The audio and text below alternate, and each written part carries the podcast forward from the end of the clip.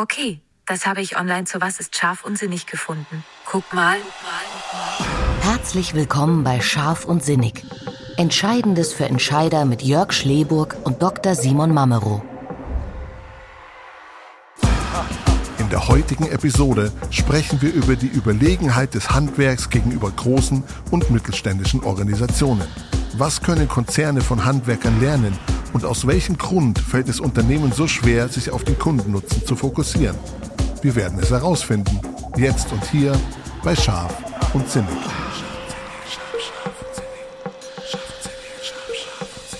Hallo Jörg, wie geht's dir heute?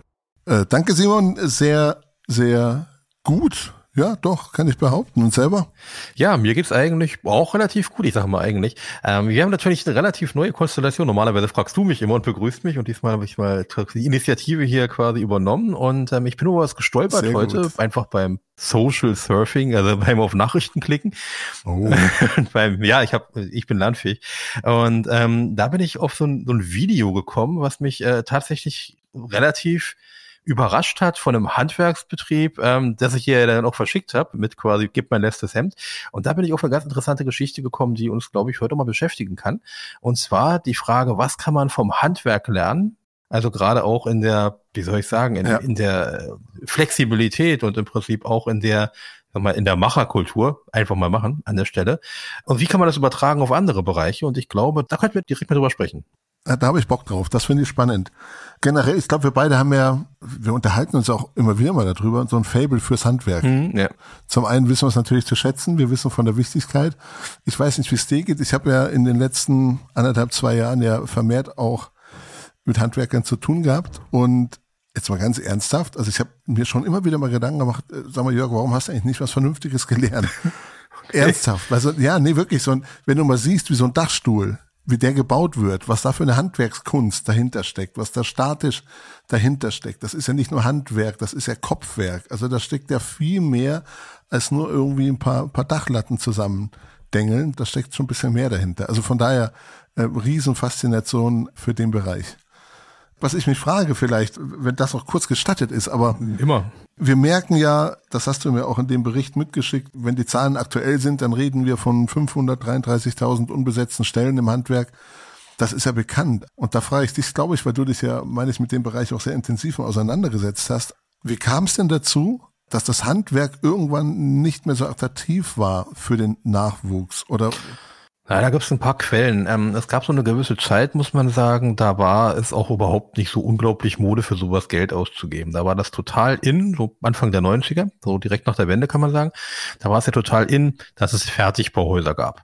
Weil ich kam rein, sah mhm. super aus, konnte ich kaufen, hat mich dann Summe X gekostet und stand innerhalb von vier Wochen komplett da dass das dann nicht immer so funktioniert hat und die Dinger verschimmelt sind, ähm, teilweise, weil sie halt kein Fundament hatten und so weiter, hätte ein guter Handwerker vor vornherein sein können, aber die Leute waren schlauer. Sie wussten es einfach besser und das ist doch viel moderner. Alles nicht mehr nötig. Da gibt es ja auch diese, ja, wie sagt man so schön, diese eine äh, schöne Marke, Möbelmarke, die im ersten Teil nach einem spitzen ja, ja. klingt und im zweiten, ja, nach einer, äh, nach einer Vogelart. Auf einmal konntest du alles selbst fischlern. Brauchst du ja nicht mehr. Natürlich war man dann zu Hause und hat sich darüber aufgeregt, ja, dass es dann nicht so funktioniert, wie man wollte, aber das, das war im Prinzip so eine Art Ermächtigung, genauso wie ja auch Kochen nicht mehr sein musste, macht alles Magie, kein Thema, braucht kein Mensch. Und ähm, ja, ja, ich ja. erinnere mich tatsächlich so in unserer Jugend, so, so 90er, da war das so und da waren eigentlich alle die, ja, die anderen, die waren schon so, so beinahe, wie soll ich sagen, altbacken. Brauchst du das wirklich? Mhm. Und dazu kam es ja auch noch, dass Handwerk teuer ist. Muss man ja auch ganz klar sagen. Ich meine, naja, das ist wohl wahr. Wenn du dir so einen das Schrank bei Ikea kaufst oder einen Schrank schreinern lässt, das ist, äh, das ist schon eine Diskrepanz. Ja. Also, Macht mal einen Unterschied. Auf jeden Fall. Ja, ist richtig. Also wenn ich mich an meine Jugend erinnere, jetzt sind wir, also du bist in Berlin groß geworden, mhm. meine ich richtig, ja. ja. Ich bin auf dem Land groß geworden, an verschiedenen Orten. Da war aber der Handwerksberuf, also entweder war, hat es jetzt mit meinem Umfeld zu tun gehabt oder auch mit der Zeit, aber da war ist eher die Ausnahme, vermutlich zu studieren. Da war das eher besonders, als zu sagen, man geht ins Handwerk. Mhm. Heute habe ich den Eindruck, es ist eigentlich genau umgekehrt. Also Klassiker, ich studiere, was sonst habe ich vielleicht früher, später keine Chancen, vernünftig Geld zu verdienen und so weiter mhm, und so fort. Und Handwerk ist dann eher die Ausnahme. Äh, ist spannend insofern, weil das tatsächlich lustig ist. Äh, du sagst, du bist vor allem auf dem Land aufgewachsen und ähm, hättest du was Vernünftiges gelernt. Bei mir ist es so, ich bin nun tatsächlich in Kreuzberg geboren und meine Eltern haben darauf bestanden, dass ich erst was Vernünftiges lerne bevor ich quasi ja. Studien und so gehe. Also ich habe mich danach zwar länger an den Universitäten aufgehalten als sonst was, aber erstmal bin ich chemisch-technischer Assistent geworden. Dann hast du richtigen Beruf ah, und du kannst stimmt, das. Stimmt. Also, ja, ja, ja, ja, Und ich kann bis heute also tatsächlich ohne Probleme, ohne ein Tropfen zu verlieren, vor einem Glas was ins andere schütten, passiert gar nichts. Also das ist ähm, was, was man mal gelernt hat, das äh, hat man auch. Das bleibt schon. Ähm, das war genau andersrum. Ist das, ist das eine große Kunst von einem Glas was ins andere? Ja zu schütten, Tropf. Ja? Mit, mit heißen, mit, mit heißen Flüssigkeiten und Ölen und so ist das schon, äh, doch, ja, mach mal. ich meine jetzt nicht so, so einen breiten Topf, ne? Ich meine wirklich von einer Flasche in die andere. Ah, okay. Von einer Flasche in die andere. Wie war das? Tropfenfrei oder was? Ja, was tropfenfrei. Da geht nichts daneben. Da geht nichts daneben. Das funktioniert. Okay. Oder er. Ich werde es mal ausprobieren. Mach mal. Ich werd's mal ausprobieren. Mach mal mit Öl. das ist spannend. Okay. Ähm, es war nur eine Kleinigkeit. Aber da war eben der Punkt, bevor du jetzt anfängst, hier sowas wie Soziologie zu studieren, lerne erstmal was Vernünftiges. Das war so der Ansatz an ja. der Stelle. Da habe ich dann auch gemacht. Ich glaube, ausgeübt habe ich den Beruf ja nicht lange. Also das ist ein anderes Thema. Aber insofern, die Reihenfolge war schon da. Warum ist das im Prinzip nicht so gewesen? Dann kam ja diese Akademisierungsgeschichte und da muss man sich mal die Statistiken ansehen von der OECD. Die sagen ja immer, Deutschland hat einen geringen Akademisierungsgrad. Wir sind also quasi in der Bildung mhm. hinten dran. Und man hat lange, lange ähm, immer diese Sternchen unten weggelassen, dass es natürlich bei uns die duale Ausbildung gibt. Derjenige, mhm. der bei uns Gas-Wasserinstallateur ist, ist in den USA Bachelor of Engineering. Ja. Definitiv, weil er hat die Schule besucht, er hat die Ausbildung, er hat die Prüfung gemacht, das ist da drüben ein Bachelor. Ähm, das ist quasi nicht mhm. etwa ein Hilfsarbeiter, der mal gelernt hat, oh, ich schraub mal, ich schmeiß da ein bisschen, passt schon, sondern das ist tatsächlich ein Bildungsabschluss mit Schulwerdegang. Und das hat man außer Acht gelassen. Mhm. Wenn man das mit einbezieht, dann ist die Bildung durchaus eine ehrenwerte Geschichte. Aber jahrelang war, naja, also hm, willst du so früh aufstehen und stinken wie ein Iltis, was soll denn das? Ne? Also das doch, ist doch was wie von früher. Und da hat man so ein bisschen, glaube ich, auch ähm, tatsächlich die, die Basis untergraben. Und das ist ja auch in Unternehmen so gewesen. Also auch in größeren, auch im industriellen Bereich. Auf einmal musste man alles machen, wie das woanders passiert. Man musste quasi so schnell sein wie die Amerikaner, so fancy wie andere, obwohl teilweise die Kultur dazu gar nicht da war und das oftmals in die Irre geführt hat.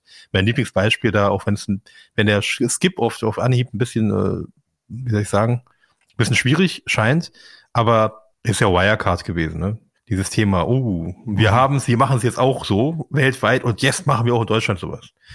Handwerk war halt so typisch deutsch. Ne? In jedem Dorf gibt's das. Ähm, ist wenig Glamour, ja. ne? erstmal auf den ersten Blick. Da passiert nicht so viel Glamouröses, das ist jetzt, hm, sondern es ist halt was Direktes. Irgendwo natürlich auch was Ehrliches und Authentisches. Und was mich so fasziniert, das ist ja Manufaktur pur. Ja. ja. Also das ist ja keine, keine Fließbandarbeit, sondern du musst dich immer direkt auf den Kunden einstellen. Ja. Und du weißt oftmals vorher gar nicht, was passiert. Ich bin jetzt wieder beim Dachstuhl. Dachstuhl ist ja nicht gleich Dachstuhl. Mhm. Ja, genau. Ja. Ne? Also das kann, das kann mal so ausfallen, mal so ausfallen.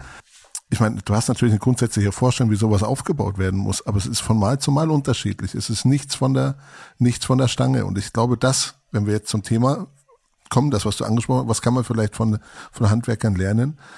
Das ist das, was vielleicht vielen größeren Unternehmen vielleicht ein bisschen verloren gegangen ist. Das ist diese, dieser Kundennutzen. Ja ähm, oder die, diese Kundenperspektive in den Fokus zu rücken. Ich bringe quasi meine, mein Know-how mit, meine Kunst mit, mein Handwerk mit, mein Erlerntes mit, meine Erfahrung mit und richte mich dann nach dir, lieber Kunde, oder nach den vorhandenen Rahmenbedingungen. Und in der Regel ist es ja vielleicht bei größeren Konzernen anders. Sie haben ein Produkt, das wird tausende Male produziert und dann findest du vielleicht jemanden, der das braucht oder eben auch nicht. Ja, ich, ich sehe zwei Dinge, die, die ganz große ähm, Fähigkeiten beziehungsweise auch eigentlich schon Kompetenzen vom Handwerk sind. Das eine ist was, was du sagst, nämlich diese Möglichkeiten, sich auf verschiedene Anforderungen einzustellen. Also die, die ja mhm. immer anders sind und quasi individuelle Lösungen zu finden. Das ist der eine ganz wichtige Punkt, der mit natürlich mit einer Massenstandardisierung nicht wirklich geht, aber sich dennoch in einem gewissen Standard bewegt.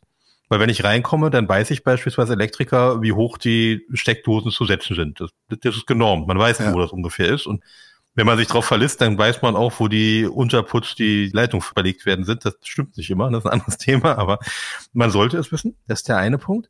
Und der andere Punkt ist eben gerade dieses schweigende Wissen. was man über die Jahre lernt und was natürlich Handwerks die Meister auch an ihre Gesellen weitergeben. Das steht in keinem Buch, da steht nicht drin, du musst quasi das so ausrichten, das merkt man.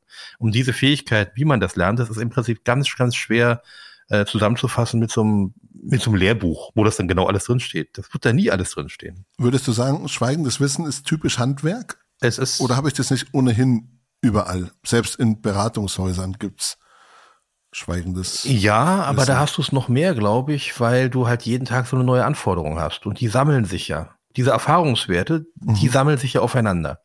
Das schweigende Wissen gibt es immer und mhm. überall. Das, das, das ist vollkommen klar, meines Erachtens. Aber es ähm, manifestiert sich im Prinzip, wenn ich beispielsweise, ich denke jetzt nur an mich, wie du schon gesagt hast, ich habe auch einen bestimmten Handwerksbetrieb in der Nähe, das ist eine Glaserei. Egal, was für ein Thema die hätten, ich wüsste, wenn ich das denen überlasse, das zu lösen, kriegen die das schon hin. Wie die das machen, keine Ahnung. Und äh, das machen die auch mit Randbereichen, ja, ja. weil wenn holen die sich schon jemand dran, dann holen die sich den Maler, der kann das auch. Und die wissen schon, wer das kann an der Stelle, wer eine Lösung findet. Da ist das Problem noch gar nicht genau beschrieben, aber ich weiß, die Leute, die dort zusammensitzen, werden es hinkriegen. Mhm. Warum, wieso, steht da nicht. Ich könnte jetzt auch keine, ähm, kein Protokoll führen, wer anwesend sein muss, wie viele Stunden, so quasi mit einem Projektplan ausarbeiten. Ein bisschen schon, aber ich sag mal, Standards sind ganz wichtig, aber so einen Schritt zurückzugehen und zu sehen, was macht Sinn für unsere Aufgabe? Ich glaube, das können wir vom Handwerk lernen. Hast du auch den Eindruck, dass es gerade deutschen Unternehmen schwerer fällt, diesen Fokus auf den Kundennutzen zu setzen? Also zu sagen, wir gehen eben genau individuell drauf ein, wir schauen, wir merken sie also nicht nur in Richtung Kunde, sondern vielleicht auch in Richtung Talente, potenzielle Bewerber. Ja. Da ist es auch oftmals schwierig für Unternehmen, sich genau darauf einzustellen. Ja, ja. Also umzustellen. Also wirklich von der, wir sind ein gut geöltes, geschmiertes Zahnrad, das so gut funktioniert, wie es immer funktioniert hat. Man versucht die Prozesse, die Strukturen zu verbessern, aber nicht wirklich mhm. die Perspektive. Also ich glaube, dass Deutsche sich da besonders schwer tun, also deutsche Unternehmen auch, insbesondere weil dieses Herangehen ihren eigentlichen zentralen Kompetenzen ein bisschen entgegenspricht. Eigentlich erwartet man ähm, von deutschen Unternehmen eigentlich, ich nehme die Bahn mal raus, aber hohe Pünktlichkeit. Man erwartet im Prinzip, dass das, was versprochen wurde, auch geregelt wird. Davon geht man weltweit aus. Das, was quasi da steht, Auto ist da, Auto fährt. Also bei anderen Autos sagt man, oh, 300 Kilometer, wie schön, er ist gefahren, ja, das ist schon quasi ein Event, ja. Äh, ich sag mal, wenn ein deutscher Premium-Hersteller, wenn das Auto stehen bleibt, dann erwartet man eigentlich, dass das schnell wieder in die Gänge kommt. Mhm. Ähm, und das sind alles Punkte, Genau wie ein Handwerker. Also ich reg mich ja teilweise auch darüber auf, wenn Handwerker mal wieder zu spät kommen und sagen, sie kommen zwischen neun und 13 Uhr. Sage, äh, das, ist, das ist ein halber Tag, ja, Karenzzeit, also ähm, neun und 13 ja, Uhr. Ja. Und dann erwarten die auch, dass sie klingeln und ich sofort bereitstehe. Ne? Das ist ja auf der anderen Seite, wenn man das mal, ich habe ja Verwandtschaft in Griechenland, also da wäre es ja ein Traum, wenn zwischen 9 und 13 Uhr mal irgendwer in Erscheinung tritt. Davon das nicht auszugehen. Ja, ja, das kenne ich nur zu gut aus Spanien. Ja, ja, genau. Ja, ja, ja, 9 und 13 Uhr, aber da ist der Tag noch nicht ausgemacht. Genau, also, da haben wir noch gar nicht Du gehst vom morgigen Tag aus, aber es kann auch übermorgen sein oder nächste Woche, man weiß es nicht. Und insofern, diese Form von Planbarkeit und Verlässlichkeit heißt natürlich auch alles, was mein Plan stört. Im Zweifel auch der Kunde ist erstmal zu eliminieren. Ne? Das stört meinen Plan. Ja, ja, sehr gut, sehr gut. Und ja. ähm, das ist natürlich im Zweifel des Kunden eher blöd, muss man ganz klar sagen. Weil wenn der eliminiert wird, dann haben wir ein Problem. Aber genau dieses Herangehen ist, glaube ich, hier das Problem. Weil einerseits natürlich ein großer Vorteil, andererseits ist es das Problem. Diese Episode präsentiert Ihnen die Agentur von Vorteil. Employer Branding für Deutschlands beste Arbeitgeber. Datenintelligenz, punktgenaue Analysen, individuelle Kulturentwicklungsprozesse und kluge Kampagnen. Das lässt sie verlässlich planen und als Arbeitgeber strahlen. Okay, also jetzt wissen wir ja Handwerk höchst individuell. Mhm. Kunden nutzen immer im Fokus und Unternehmen, Konzerne tun sich da ein bisschen schwer mit. Äh, aber was können jetzt Unternehmen, Unternehmer vielleicht daraus lernen? Was können die sich abschauen aus dem Handwerk? Wie kann man das übertragen? Ein Schritt in dem Begriff hilft da, glaube ich, tatsächlich. Ähm, wenn man sich das Handwerk ansieht, dann kommt das, das Wort Handwerk kommt ja von Handlung und nicht etwa von etwas der Hand, sondern von Handlung. Ich bin also in der Lage, eine Handlung zu vollziehen. Es steht gegenüber der Handarbeit. Handarbeit heißt wirklich, ich verrichte die Arbeit mit meiner Hand. Das kann auch Fließband sein. Ungelernt. Würde gehen, ja, ungelernt, angelernt, was auch immer. Da gibt's äh, keine tieferen mhm. Notwendigkeiten an der Stelle, während der andere halt ein Problem löst. Und ich glaube tatsächlich dieses Thema, darauf kann man sich fokussieren. Es geht ja nicht darum, für jeden Kunden sofort jeden Wunsch zu erfüllen, denn manche Wünsche sind nicht zu erfüllen und manche widersprechen sich manchmal auch. Manchmal weiß der Kunde vielleicht nicht, warum das gut ist, was ich gerade mache. Dann muss er es trotzdem irgendwie warten, bis es dann mal zum Tragen kommt. Also ähm, ich habe ein schönes Beispiel dafür. Ich denke mal an das Handwerk des Kochens. Ich stand mhm. mal daneben, als jemand tatsächlich ähm, bei einem Koch gesagt hat, okay, am 23. ich brauche jetzt eine Gans, ich will jetzt eine Gans haben. Er sagt, okay, ich mache dir ja. eine Gans. Meinte ja, dann kam der für eine halbe Stunde später wieder. Ja, wann kommt die denn vom Grill? Und der Koch sagte, Alter, das ist eine Gans. Die ist nicht auf dem Grill, das ist kein Hähnchen, Mann. und ähm, er konnte einfach diesen Wunsch nicht erfüllen. Es wäre nicht gegangen. Was immer dabei rausgekommen wäre, es wäre keine Gans gewesen zu Weihnachten, sondern, weiß ich nicht, ein verkohlter Vogel oder so, keine Ahnung. Hätte nicht funktioniert. Hat der Kunde nicht verstanden. Im Moment, das ist ein Thema, kann ich nicht lösen. Und da muss ich auch nicht so tun, ja. als ob ich es lösen könnte, weil es macht keinen Sinn. Aber im Prinzip als Handlung herauszufinden, was tun wir jetzt eigentlich? Was müssten wir jetzt am besten tun? Was wäre der beste Weg? Daran zu arbeiten mhm. und nicht näher abzuarbeiten, was sich mal irgendwer überlegt hat, weil wir das so machen im Prozess. Das ist, glaube ich, ein ganz großer Schritt, den wir zurückgehen können. Und mhm. in Deutschland gibt es zwei große Punkte, die ich immer mal wieder sehe. Wenn die Fragestellung steht, ob wir über irgendetwas zu wenig reden oder zu viel, dann ist es fast immer zu wenig. Fast immer. Ja? Im Gegensatz zu allen anderen. Also vielen anderen quasi Kommunikationsnationen sind wir da sehr verhalten an der Stelle. Das ist der erste Punkt. Jetzt warte mal, wir reden zu wenig. Ja. Nicht über etwas, also nicht, dass wir es reden, aber wir reden zu wenig über das, was wir machen. Ich denke an so viele Unternehmen, im Gegensatz zu Amerikanern, also was die so bauen, weiß kein Mensch, außer die Eingeweihten. Die wissen das, aber eigentlich weiß keiner, was die da Tolles ja. tun. Das wäre so der erste Punkt. Und der zweite Punkt ist, wenn wir ähm, das Gefühl haben, wir sind zu sehr im Prozess und zu sehr daran quasi orientiert, einen Prozess zu optimieren, dann stimmt das wahrscheinlich. Denn also bis ins Tiefste, es gibt, glaube ich, wenn man mal das vergleichen würde, gibt es zwei große Volkswirtschaften, die in Prozessen Weltmeister sind, das die Japaner, die Deutschen. Also einen Prozess mhm. aufzusetzen, das, äh, das können wir. Das können wir. Ihn zu orientieren ja, ja. an etwas, was Sinn macht, das ist ein anderes Thema. Weil wir unterwerfen ja. ja. eher den Menschen den Prozess und sagen, du musst das jetzt so machen, weil der Prozess, das steht da in dem Ding drin. Also das ist quasi im Gesetz steht, du musst das so machen, also ist das so, Punkt. Und da glaube ich, da könnten wir etwas mehr an, an dem gewünschten Effekt orientiert sein und nicht so sehr am Prozess. Schneller ins Machen kommen? Genau, ja, schneller. Oder hinterfragen, ob das sinnvoll ist, was wir tun. Für die Sache und nicht für den Prozess. Ne? Also das ist so der Punkt. Und das muss ein Handwerker ja, ja, auch machen. Also die, ich meine, wenn du jetzt Kunde bist und du holst dir einen Maler rein oder holst dir meinetwegen auch einen Maurer rein und der mauert und der mauert weiter und mauert und mauert und du fragst nach vier Tagen, was mauerst du da eigentlich? Und er hätte die Frage ist berechtigt, weil die Mauer ist da gar nicht korrekt. Dann hätte er es mal früher merken müssen. Sowas ja, ja, machen Großunternehmen ja. aber gerne. Die bauen irgendwas. Mein Lieblingsbeispiel ist, ich habe ähm, Anfang der 2000er mal bei einem großen deutschen Weltkonzern gearbeitet und die haben ein mhm. elektronisches, ja, wie soll ich sagen, die haben ein Produkt entwickelt auf der einen Straßenseite, was es auf der anderen schon gab. Aber es war in beiden Projektteilen, in beiden Firmenteilen genehmigt. Sie haben beide an diesem bestimmten Produkt gearbeitet. Also ich weiß, kann jetzt den Namen nicht nennen, aber beide an diesem bestimmten Produkt. Das eine, die eine Seite auf der Straße hat es schon fertig gehabt. Das heißt jetzt nicht, dass die andere Seite das quasi beendet hätte und gesagt hätte, okay, das war's jetzt. Nein, das war anderthalb Jahre projektiert. Da waren quasi Gelder vor ausgesetzt. Da gab es quasi Stellen, die aufgeschrieben waren für diesen Bereich. Also wurde weitergebaut an dem Ding. An der Erfindung? Also da war auch nicht die Idee, vielleicht kann man es ja noch besser machen mit einem anderen Nein. Team und die stehen im Wettbewerb gegen. Nee. Nein, überhaupt nicht. Nee, einfach war so genehmigt, wurde so Wurde so weitergearbeitet. Äh, in die Wege geleitet, dann naja, führen wir das so Ja, durch. also ja. ob irgendwann aus dem Protokoll vielleicht noch mal jemand hätte etwas lesen können, was vielleicht noch weitergebracht hätte, möglich, aber das war nicht der Gedankenansatz. Und daran hat eine mhm. 25-köpfige Gruppe weitergearbeitet, also über anderthalb Jahre. Und ja. das sind so Sachen, das passiert nur in großen Unternehmen und ich glaube, da sind, ähm, da sind deutsche Unternehmen auch anfälliger als andere für, für solche Auswüchse. Das eine ist das Machen, das andere ist aber auch so Geschwindigkeit. Irgendwie, wenn ich Ah, das ist jetzt auch natürlich äh, alle über einen Kamm geschert. Aber wenn ich so an deutsche Unternehmen denke, dann denke ich vielleicht so an den, an den guten Walker. Ne? Der walkt halt so, vielleicht, vielleicht sogar mit seinen zwei Walking-Stecken oder so und dann walkt er da so rum. Manchmal wäre aber auch ein Sprint notwendig. Manchmal würde man vielleicht deutsche Unternehmen gerne mal einen Tritt in den Hintern geben, was Digitalisierung betrifft, was den Fachkräftemangel, die Reaktion auf den Fachkräftemangel betrifft, was so viele neue Themen betrifft. Da brauchen die einfach so ein bisschen, bisschen länger. Also manchmal tut's auch von außen ein bisschen weh, dabei zuzuschauen und zu sehen, wie sie sich selber, von mir ist aufgrund der Prozesse etc. irgendwie im Wege stehen. Was auch für Außenstehende schwer zu erklären ist oder schwer zu verstehen ist. Aber das versteht ja im Prinzip international auch kein Mensch, warum deutsche Unternehmen immer am Jammern sind. Also Nee, geht's ja grundsätzlich mhm. schlecht, immer.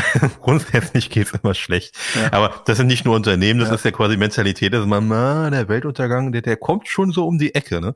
Das, aber das kommt da schon seit 300 Jahren. Ja, das ist eigentlich so eine Grund, äh, Grundeinstellung, die, die einfach dahinter ist. Und auch das hat natürlich wieder Vor- und Nachteile.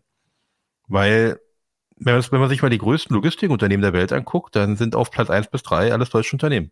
Das ist die äh, DHL, das ist dann DB Schenker und ja, diesen dritten habe ich vergessen. noch einer. Aber es sind, also weltweit sind das die drei, denen vertraut man das an, das wird schon irgendwie ankommen. Mhm. Also das ist so. Kann man sich bei DHL manchmal Gedanken machen, ob alles ankommt, aber jetzt streiken sie ja gerade wieder.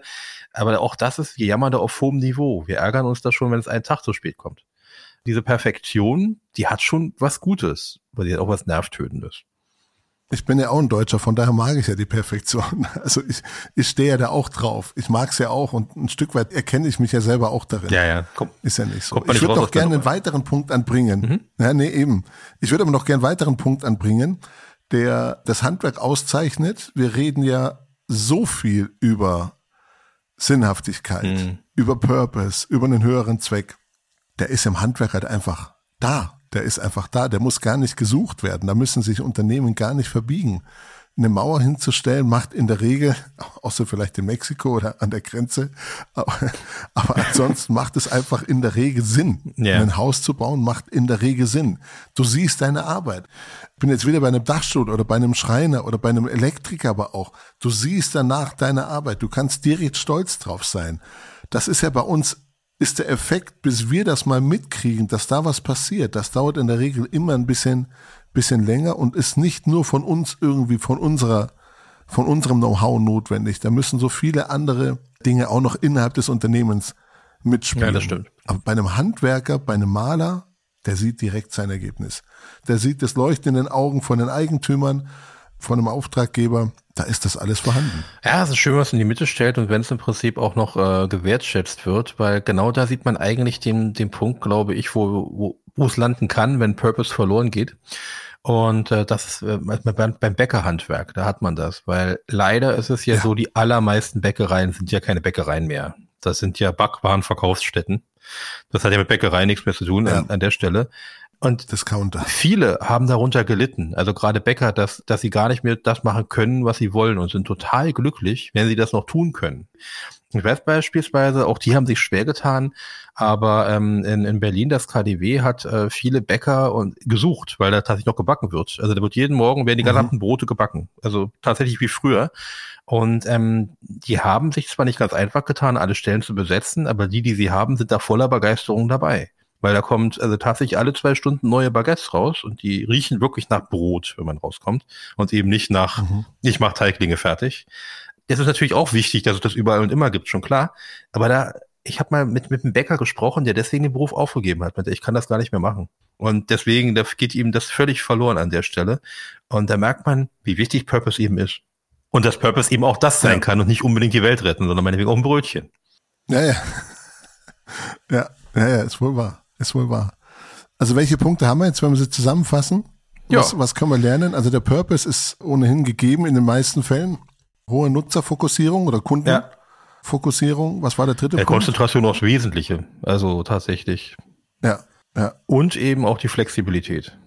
Dass man die, mhm. die Ressourcen, die man hat, im Prinzip zu der Lösung dieses Themas zusammenbringt und das optimal zusammenführt. Und das kann man von einem guten Handwerksbetrieb auf jeden Fall lernen.